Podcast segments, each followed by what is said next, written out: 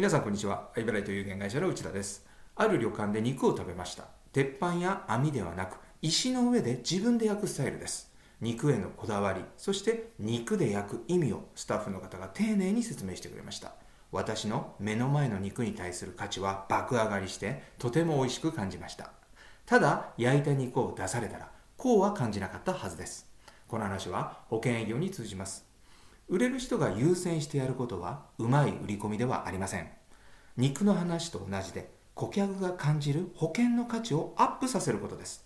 売れない人はこの段階を飛ばしてしまいます。売るための話ではなく価値を感じさせる話をしていますか？さああなたも考えてみてください。